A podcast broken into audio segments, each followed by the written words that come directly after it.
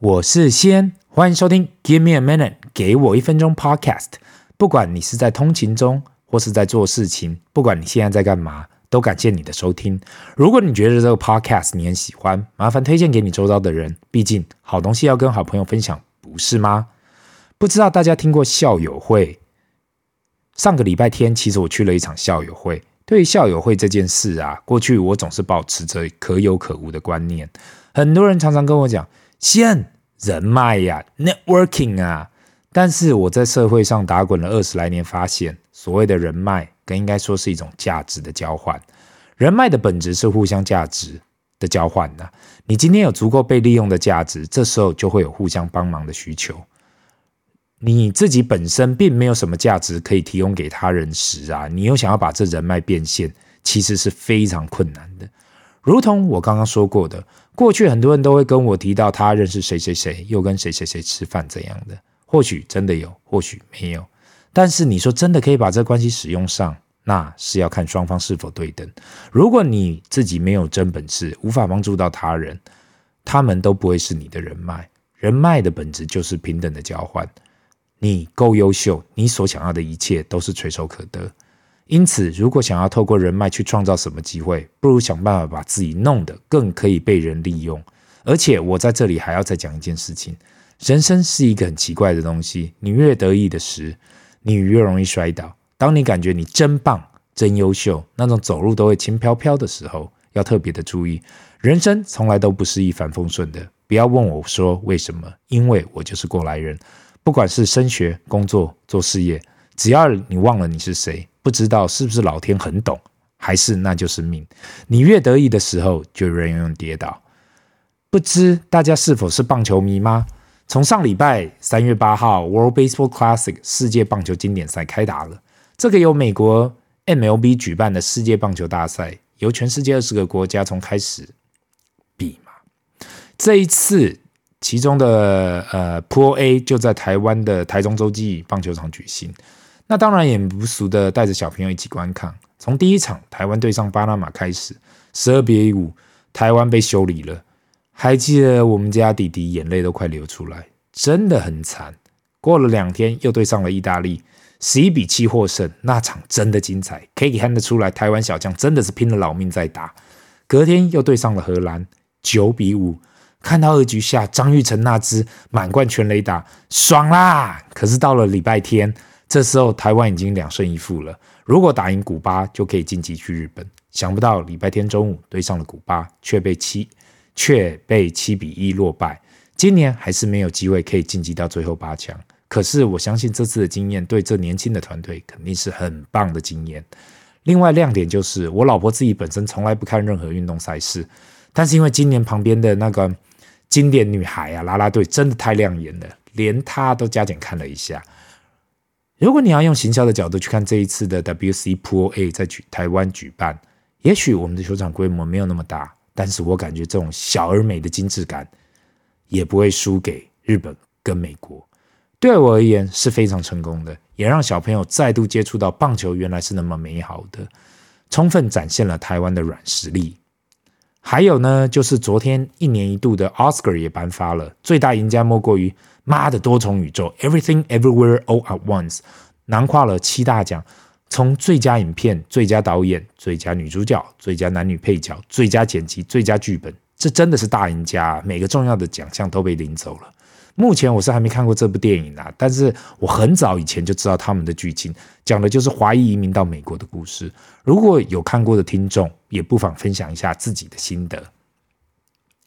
那上周呢，最大的一件新闻就是位在矽谷的矽谷银行 （Silicon Valley Bank） 在三月十号礼拜五宣布倒闭了。这间位在美国加州 Santa Clara 的大型商业银行，也是矽谷存款量最大的银行。过去的客户几乎都是矽谷的科技业跟新创。到目前为止，美国联邦存款保险公司已经接管了这间银行，而 Silicon Valley Bank 的倒闭规模也算是目前有史以来美国第二大银行倒闭。第一大的是两千零八年位在西雅图的 Washington Mutual。还记得两班零八年的金融风暴啊？先是 Lehman Brothers 垮掉了，后来挖姆也不行了，就是这个 Washington Mutual，那真的是血腥的时候。因为很难想象这样的巨人一瞬间就倒闭了。对我来讲，那一年真是够难忘的，因为我在那一年失业了。还记得那一年，不管是同学还是同事，失业率真的是有够高。到目前为止，我还是很难忘。回到刚才讲的细谷银行，其实过去我对这间银行真的不太熟。过去当然有听到很多矽谷创投啊，跟我多多少少讲到这银行，我会真的注意到这间银行来自于有个同学一年前加入这间银行当 VP。当时还特别恭喜了他，想说：“哎，不错呢，也算是一间银行的 VP 呢，算是一个美国蛮大的银行的 VP 呢。嗯，特别是这算是金融跟新创的结合，毕竟过去不是选金融业，不然就是选新创，很少可以找到这样的 marriage。只是上个礼拜五看到新闻啊，这银行竟然倒了，只能说这就是人生吧。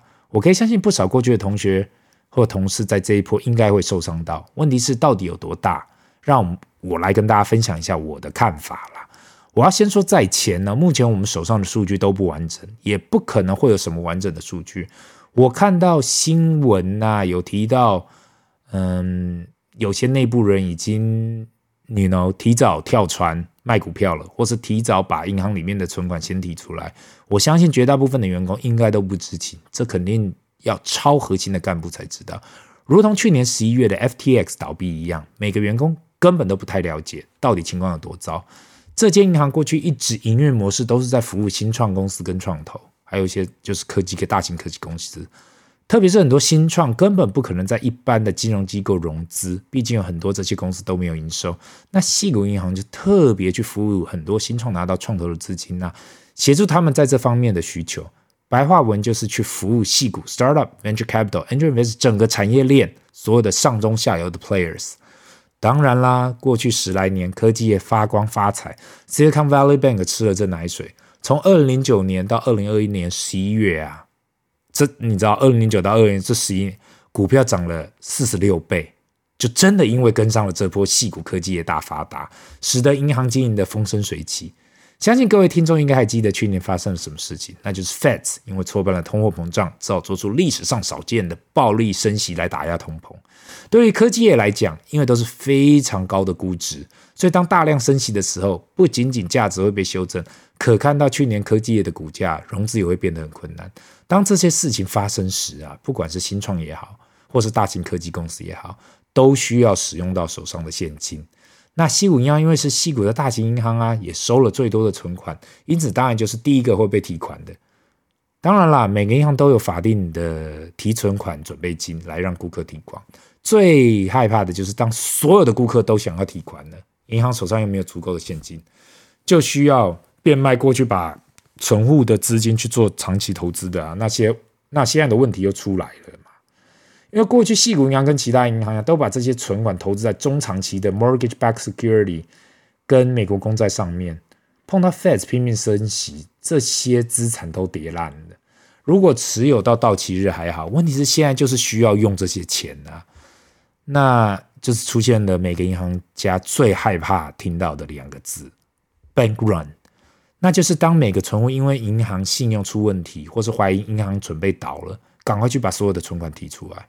这就是我们过去有讨论到，一间银行最大的资产就是信用，只有客户相信你，你才有办法经营下去。看起来矽谷银行就是因为上礼拜大家的恐慌，一下子就倒了，然后被政府接管了。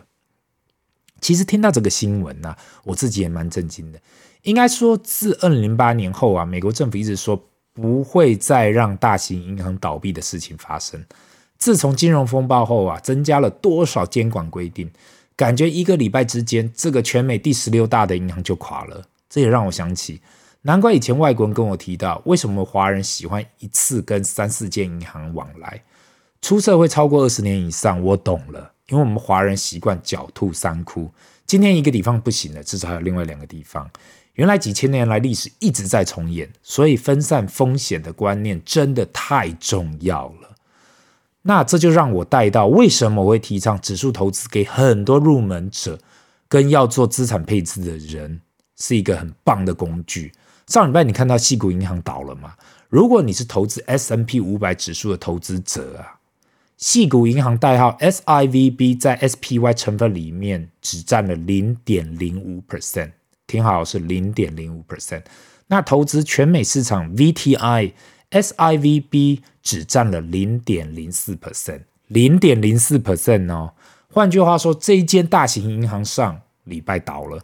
问题是在你持有的里面呐、啊、的 ETF 里面占了不到零点零五 percent，应该是没有太大的感觉。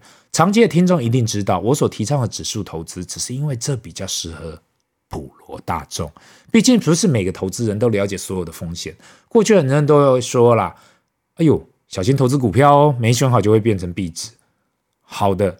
上礼拜 SIVB 就是变成了壁纸，那我自己唯一能够推荐他人的就是指数化投资可以给你一个不错的入门砖，加上分散风险。你想一想，今天即使你使用台湾的零零五零好了，你可以想象零零五零里面的五十间公司同一天倒闭，同一天变壁纸吗？如果真的发生了，那我想新台币应该也没有用途了。自二零零九年后啊，我开始投资 Index ETFs。不少人都喜欢呛我说：“啊，你那种只能拿到市场报酬率太逊了啦！我这样操作长期来讲，报酬率肯定比你还要高。”这让我想起过去的十年来我所看到的现象啊，一两年超额报酬，或是五年以来超额报酬，算很不错了。问题是你能够找出一个方程式，可以在二十年以上长期的超额报酬吗？这才是我一直思考的方向。很多时候，暴赚看的是运气，细水长流看的是耐心。那今天的分享就到这里，让我们进入 Q&A 的时间。第一个问题，你好，西恩，这个 Podcast 很多时候讲的实在太一针见血了，让我想要知道你是否本人就是这样的人。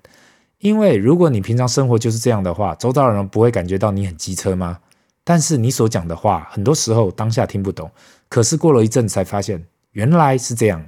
特别在人生观念跟投资理财这方面呢，每次听到你所说的，我一开始都无法接受。可是过了一阵子才发现啊，原来你讲的有道理。那我想要问哦，如果现在手上有长辈赠予的一笔资金，说一百万元好了，我现在想要先投入到零零五零，目前我没有把握一次投入，但是却不确定该花多少时间，可否给点意见？祝给我一分钟越来越好。我要先谢谢这位听众哦，也先说声恭喜，在这种时机还有长辈愿意赠予，不错哦。在目前这个时机点呢、如果你会担心，我觉得分六到十二个月投入是可以的。有时候当然更长的时间投入是也是可以，但是要注意现金风险。毕竟如果越长时间放在现金，越有可能被通货膨胀吃掉。我自己个人的回答，现在有一笔资金需要投入资产，就是我们最多就是来花十二个月来进场吧。如果你换个角度去看呢、你是要拿资金去买房的，头期款不是也一样，一开始就投入不是吗？你说我本人讲话是否这样机车？其实我不是机车，应该说到了一个年纪，我只想要直球对决，比较快。与其逃避不讲真话，不如指导核心。我不知道你年纪有多大了，但如果还是二十来岁的人，相信我，你未来会很感谢跟你讲真话的人，因为越早知道事实，越可以补强自己。你最害怕的是没有人跟你讲真相。到我这个年纪，才发现这世界的运作跟你过去的认知都不同，那才是最可怕的事。希望以上有帮助到你。这里是 Give me a minute，给我一分钟，我们下次见，拜。